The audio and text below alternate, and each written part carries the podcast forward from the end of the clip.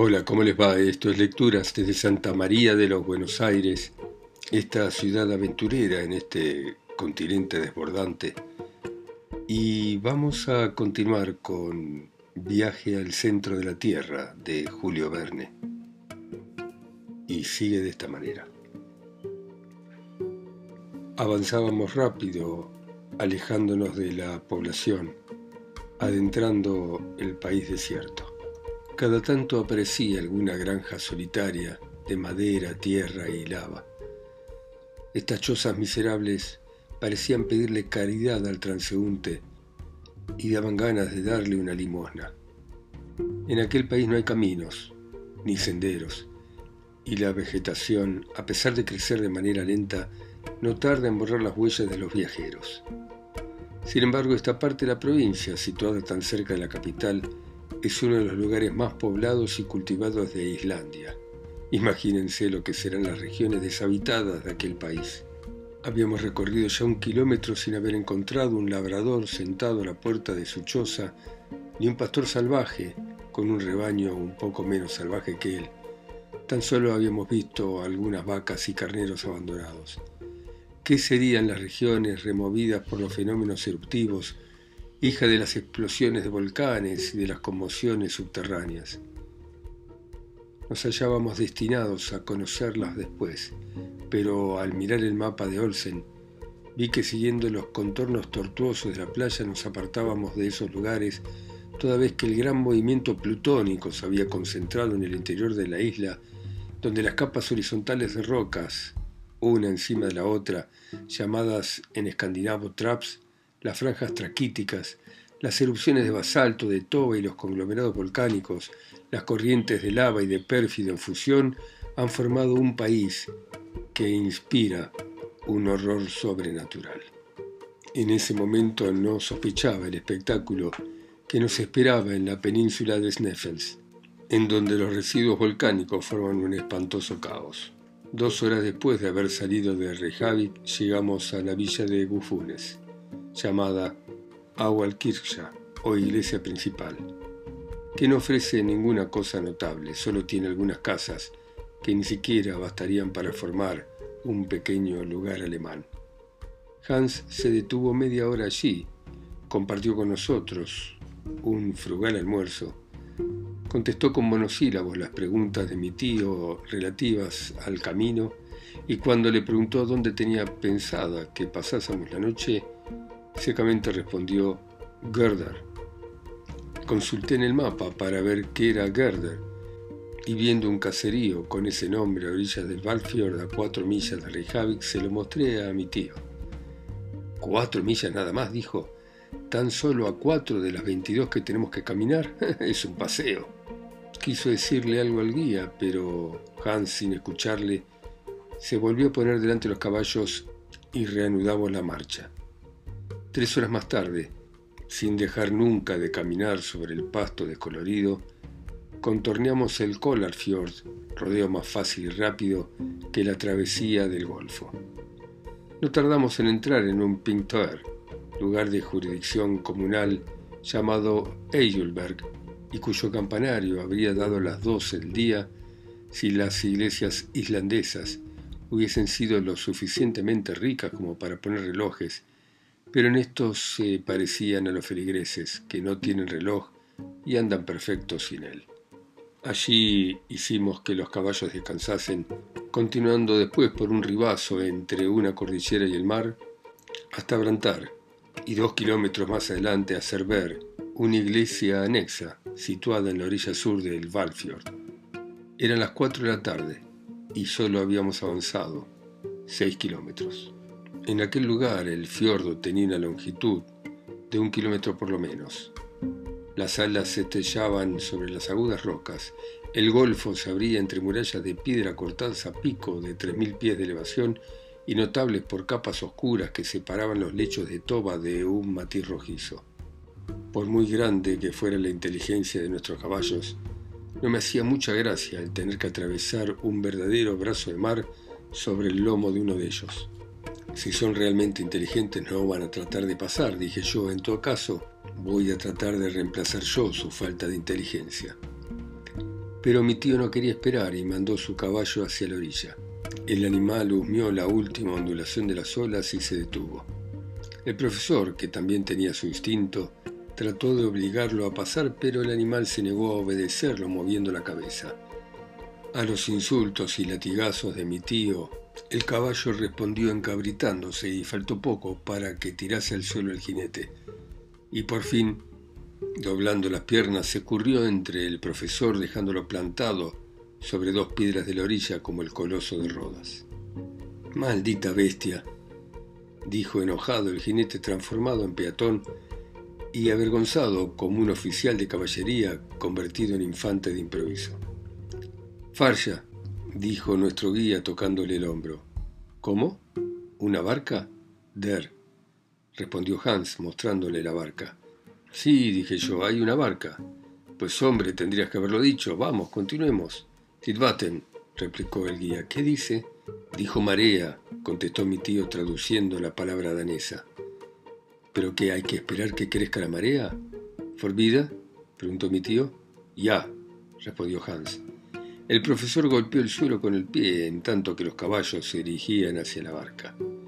Comprendí perfectamente que era necesario esperar para atravesar el fiordo el instante en que la marea se para después de haber alcanzado su altura máxima. Entonces, el flujo y reflujo no ejerce ninguna acción sensible y no hay peligro de que la barca sea arrastrada por la corriente ni hacia el fondo del golfo ni hacia el mar. A las seis de la tarde nos llegó el momento. A esa hora el guía, dos pasajeros, los cuatro caballos, mi tío y yo nos instalamos en una barca de fondo plano bastante frágil. Como estaba acostumbrado a los barcos a vapor del Elba, me parecieron que los remos de los barqueros eran un procedimiento anticuado. Tardamos más de una hora en atravesar el fiordo, pero por fin llegamos a la otra orilla sin ningún accidente. Media hora después, llegábamos a Garda. Capítulo 13 era hora de que fuese noche, pero en el paralelo 65. La claridad del día en las regiones polares no debía asombrarme. En Islandia no se pone el sol en junio y julio. No obstante, la temperatura había bajado. Tenía frío, tenía hambre, y un campesino nos abrió las puertas de su casa para recibirnos. Era la casa de un labrador, pero por lo que a hospitalidad se refiere, me pareció un palacio real. El dueño nos tendió la mano y sin ceremonia nos hizo señas para que lo siguiésemos. Y fuimos tras él porque solo hubiera sido imposible.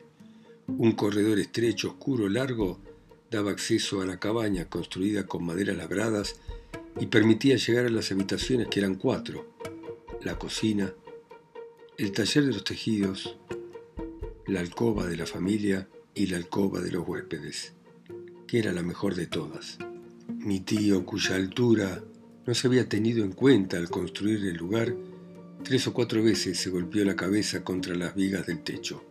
Nuestra habitación era un salón espacioso de suelo de tierra que recibía la luz a través de una ventana cuyos vidrios estaban hechos de membrana de carnero bien poco transparentes. Nuestras camas eran de hierba seca, amontonadas sobre bastidores de madera pintada de rojo, adornadas con frases islandesas. Yo no esperaba tanta comodidad, pero en cambio en el interior de la casa había un olor penetrante a pescado seco, a carne macerada y a leche agria que me repugnaba. Apenas dejamos nuestras cosas por ahí, oímos la voz del dueño de casa que nos invitaba a ir a la cocina, única pieza donde se encendía el fuego hasta en los días más fríos. Mi tío se apuró a obedecer la invitación y yo lo seguí. La chimenea de la cocina era antigua. El hogar consistía en una piedra en el centro de la habitación con un agujero en el techo por donde se iba el humo. La cocina se usaba también de comedor. Al entrar nuestro huésped, como si no nos hubiese visto hasta ese momento, nos saludó con la palabra Salvertú, que significa sean felices, y nos besó las mejillas. A continuación, su esposa pronunció las mismas palabras con igual ceremonia y después ambos, colocándose la mano derecha sobre el corazón, se inclinaron. Me apuro decir que la islandesa era madre de 19 hijos, los cuales, tanto los grandes como los pequeños, corrían y saltaban alrededor nuestro y del humo que llenaba la habitación. A cada momento se veía salir entre la niebla una cabecita rubia con mirada un tanto melancólica. Parecían formar parte de un coro de ángeles un poco sucios. Mi tío y yo le dimos una linda bienvenida a la multitud de niños y al rato teníamos tres o cuatro de ellos sobre nuestras espaldas, otros sobre nuestras rodillas y el resto entre nuestras piernas. Los que sabían hablar repetían Selbertú en todos los tonos que uno puede imaginar y en los que aún no habían aprendido, y gritaban con todas sus fuerzas. El anuncio de la comida interrumpió el barullo. En ese momento entró el cazador que venía de tomar medidas para que los caballos comiesen, es decir, que los había soltado en el campo, donde los animales tendrían que contentarse con comer el escaso musgo de las rocas y alguna otra cosa poco nutritiva lo cual no sería un problema para que al día siguiente viniesen a continuar voluntariamente con el trabajo que habían dejado la víspera. Salvertú, dijo Hans al entrar. Después, automáticamente, sin que ninguno de los besos fuese más acentuado que cualquiera de los demás, besó al dueño de casa, a su esposa y a los 19 chicos. Con el fin de la ceremonia nos sentamos a la mesa los 24, literalmente, unos sobre otros. Los más favorecidos solo tenían sobre sus rodillas dos pequeños. La llegada de la sopa hizo que reinara el silencio entre los niños y el carácter taciturno de los islandeses, incluso entre los muchachos, de nuevo recobró su imperio. Nuestro huésped nos sirvió sopa de líquen, que no era fea, y después una porción enorme de pescado seco nadando en manteca agria que tenía por lo menos 20 años y por supuesto muy preferible a la fresca según la gastronomía de Islandia. Además había skir, una especie de leche cuajada con jugo de negro. En fin, para beber nos ofreció un brebaje de suero y agua, también conocido como blanda. No sé si esta rara comida era buena o mala, yo tenía hambre, y en el postre me di un soberbio tracón de una especie de papilla de alforfón. Terminada la comida, los niños desaparecieron y las personas que quedamos rodeamos el hogar donde ardían brasas, turba, estiércol de vaca y huesos de pescado seco. Después de calentarse este modo, los grupos volvieron a sus habitaciones. La dueña de casa se ofreció a quitarnos los pantalones y medias, como era costumbre, pero renunciamos a ese honor dándole sin embargo las gracias del modo más expresivo. La mujer no insistió y al fin me pude acostar sobre mi cama de hierba seca. Al día siguiente, a las 5 de la mañana, nos despedimos del campesino, costándole trabajo a mi tío el hacerle aceptar un dinero y Hans dio la señal de partida. A cien pasos de Gardar, el terreno cambió de aspecto, haciéndose pantanoso y poco favorable para la marcha. A la derecha había montañas que se prolongaban como un inmenso sistema de fortificaciones naturales presentándose a menudo arroyos que era preciso vadear sin mojar demasiado la ropa. El país se iba haciendo cada vez más desierto y a veces una sombra humana parecía escapar a lo lejos. Si las vueltas del camino nos acercaban a una de esas sombras, sentía yo una repugnancia invencible a la vista de una cabeza hinchada, una piel reluciente, sin pelos y de llagas asquerosas que dejaban al descubierto grandes desgarrones de sus harapos. La criatura desdichada, lejos de darnos su mano deformada, se alejaba, pero no tan deprisa, para que Hans no tuviese tiempo de saludarla con su habitual selvertú. Spettelsk, decía después, un leproso, confirmaba mi tío.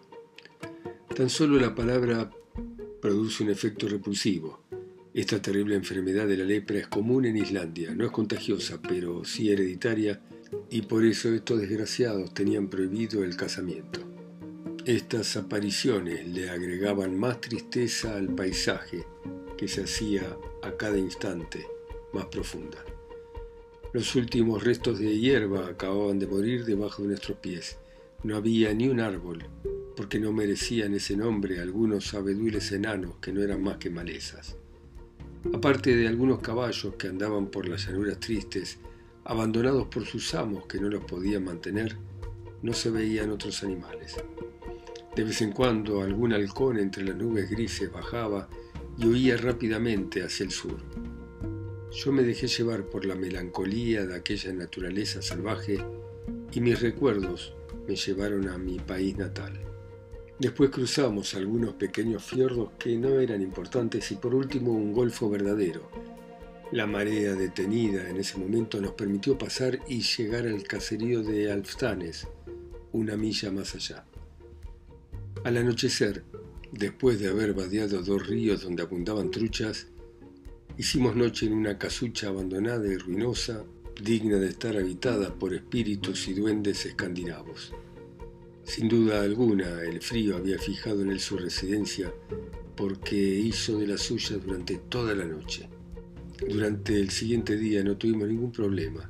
Siempre el mismo terreno pantanoso, siempre la misma triste fisonomía del paisaje, siempre la misma uniformidad. A la noche habíamos recorrido la mitad de la distancia total y dormimos en el anejo de Cresolt. El día 10 de junio recorrimos una milla por un terreno de lava. Esto se llama, en Islandia, Ron. La lava arrugada de la superficie tenía la forma de sogas anudadas, a veces largas, estiradas, a veces cortas o enrolladas. De las montañas bajaban corrientes inmensas solidificadas de lava procedentes de volcanes apagados, pero que en una época habían sido violentos. El humo de algunos manantiales calientes se elevaba de tanto en tanto. Nos faltaba el tiempo para observar estos fenómenos, pero era necesario continuar, y los cascos de los caballos no tardaron en hundirse en terrenos pantanosos sembrados de pequeñas lagunas. Íbamos hacia el oeste, después de haber rodeado la gran bahía de Faxa y la doble cima blanca de Sneffels se levantaba entre las nubes a menos de cinco millas. Los caballos andaban bien, sin que los detuvieran los problemas del suelo. Yo empezaba a estar cansado, pero mi tío, firme y derecho como el primer día, me inspiraba admiración, lo mismo que Hans, que consideraba que aquella expedición era un paseo. El sábado 20 de junio a las 6 de la tarde llegamos a Budir, aldea a orilla del mar, y el guía reclamó el salario convenido. Mi tío le pagó en ese momento.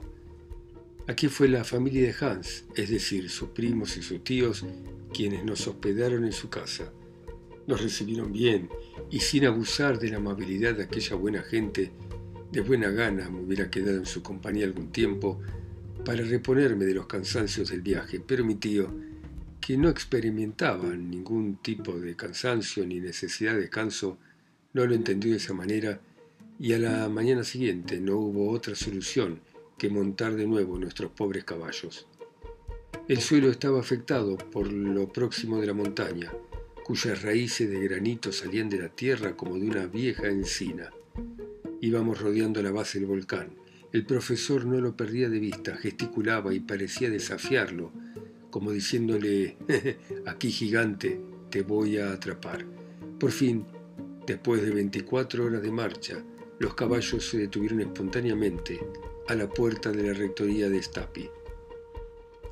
Capítulo 14 Stapi es un lugar compuesto por unas 30 chozas sobre un mar de lava bajo los rayos del sol reflejados por el volcán. Está en el fondo de un pequeño fiordo encajonado en una muralla que hace que se produzca el más extraño efecto. Se sabe que el basalto es una roca oscura de origen ígneo, afectando formas regulares cuya disposición es extraña. La naturaleza forma esta sustancia de una manera geométrica y la trabaja de un modo semejante a los hombres, como si manejase el compás, la plomada y la escuadra.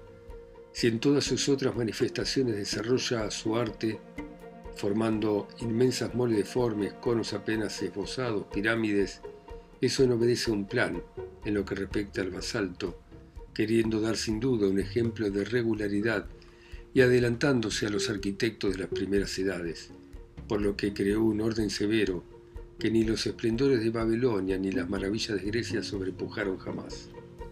Había escuchado hablar de la calzada de los gigantes en Irlanda y de la gruta de Fingal, en una de las islas de las Hébridas, pero el aspecto de una estructura basáltica nunca se había presentado a mi mirada. En Estapia este fenómeno se me mostró de un modo espléndido. La pared del fiordo, como toda la costa de la península, estaba formada por columnas verticales de unos 30 pies de altura. Estas, bien proporcionadas y rectas, soportaban una arcada de columnas horizontales, cuya parte avanzada formaba una especie de bóveda sobre el mar.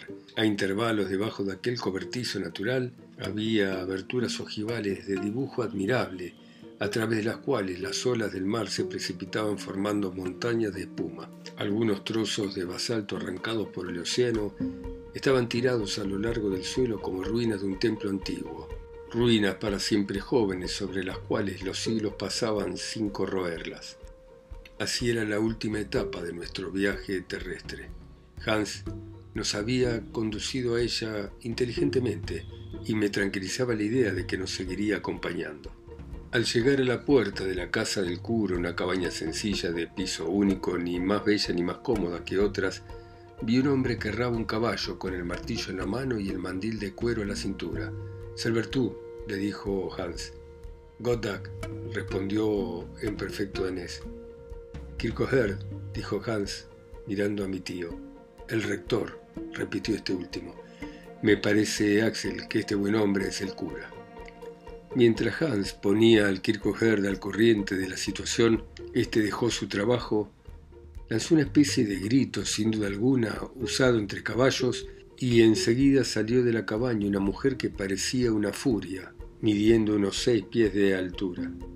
Temí que nos viniese a ofrecer a los viajeros el beso islandés, pero no fue así, por suerte, al contrario, nos puso muy mala cara al introducirnos en la casa. La habitación para los huéspedes era sucia, pequeña, infecta. Me pareció que era la peor de toda la rectoría, pero no nos quejamos porque el rector no parecía practicar ninguna hospitalidad.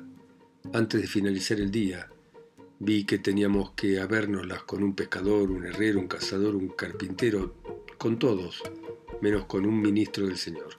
Era verdad que era un día de trabajo. Tal vez los domingos fueran diferentes. No quiero hablar mal de estos pobres sacerdotes que al fin y al cabo son unos infelices. Reciben del gobierno danés un salario ridículo y perciben mucho menos de sus parroquias. Necesitan trabajar para vivir y lo hacen pescando, cazando, errando caballos y de esa manera uno termina por adquirir los mismos hábitos, costumbres y tonos de pescadores, cazadores y otras gentes no menos rudas. Por eso aquella misma noche me di cuenta que entre las virtudes del párroco no estaba la moderación o la sobriedad. Mi tío entendió rápidamente la clase de hombre que tenía delante porque en vez de un digno y honrado sabio encontró un campesino grosero y poco cortés. Y resolvió volver a emprender la expedición y abandonar cuanto antes a aquel cura tan poco hospitalario. Sin fijarse siquiera en su propio cansancio, decidió ir a pasar algunos días en la montaña. Bueno, muy bien. Dejamos acá a nuestros viajeros en esta Islandia de aquella época, ¿no? Estamos hablando del siglo XIX. Seguramente muy diferente en todo a la Islandia actual. Gracias por escuchar a Julio Verne, ustedes en sus países, ciudades, continentes, islas o pueblos, a través de mi voz acá sola y lejos, en Santa María de los Buenos Aires. Chao, hasta mañana.